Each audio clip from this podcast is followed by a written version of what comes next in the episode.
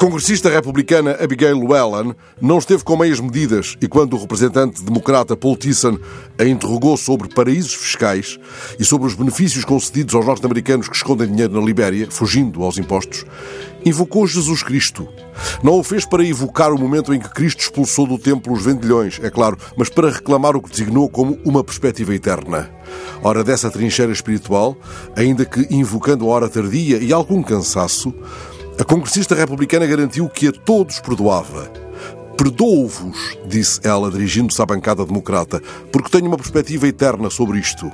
Mas o que ela concedia não era um perdão fiscal, e o paraíso que almofadava o seu cansado, mas generoso coração não se situava na Libéria. Sobre paraísos fiscais, aqueles para que remetia a pergunta do congressista democrata, nada disse.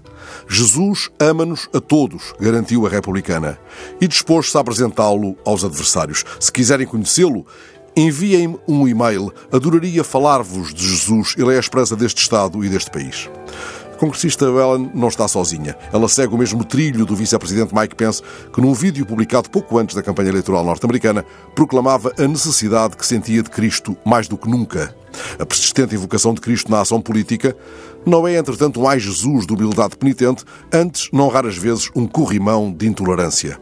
Quando governador do estado de Indiana, o atual vice-presidente, este mesmo Pence, que fez de Jesus Cristo o centro da própria vida, assinou a lei que permite a qualquer empresário ou comerciante local recusar a prestação de serviços a homossexuais com base em motivos religiosos.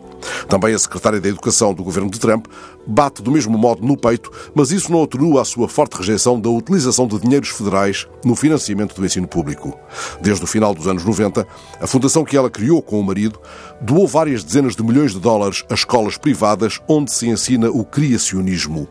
A tal ponto que, quando Trump a escolheu para a pasta da educação, surgiu nas redes sociais uma proposta de logótipo do seu ministério representando Jesus Cristo montado num dinossauro. Jesus ama-nos a todos, responde agora a congressista Wellen ao democrata que lhe lança uma pergunta sobre paraísos fiscais. Mas convém lembrar que quando Jesus Cristo disse ao ladrão que fora crucificado ao seu lado, em verdade te digo que hoje estarás comigo no paraíso, não se referia, é claro, a paraísos fiscais. E falava com um ladrão arrependido.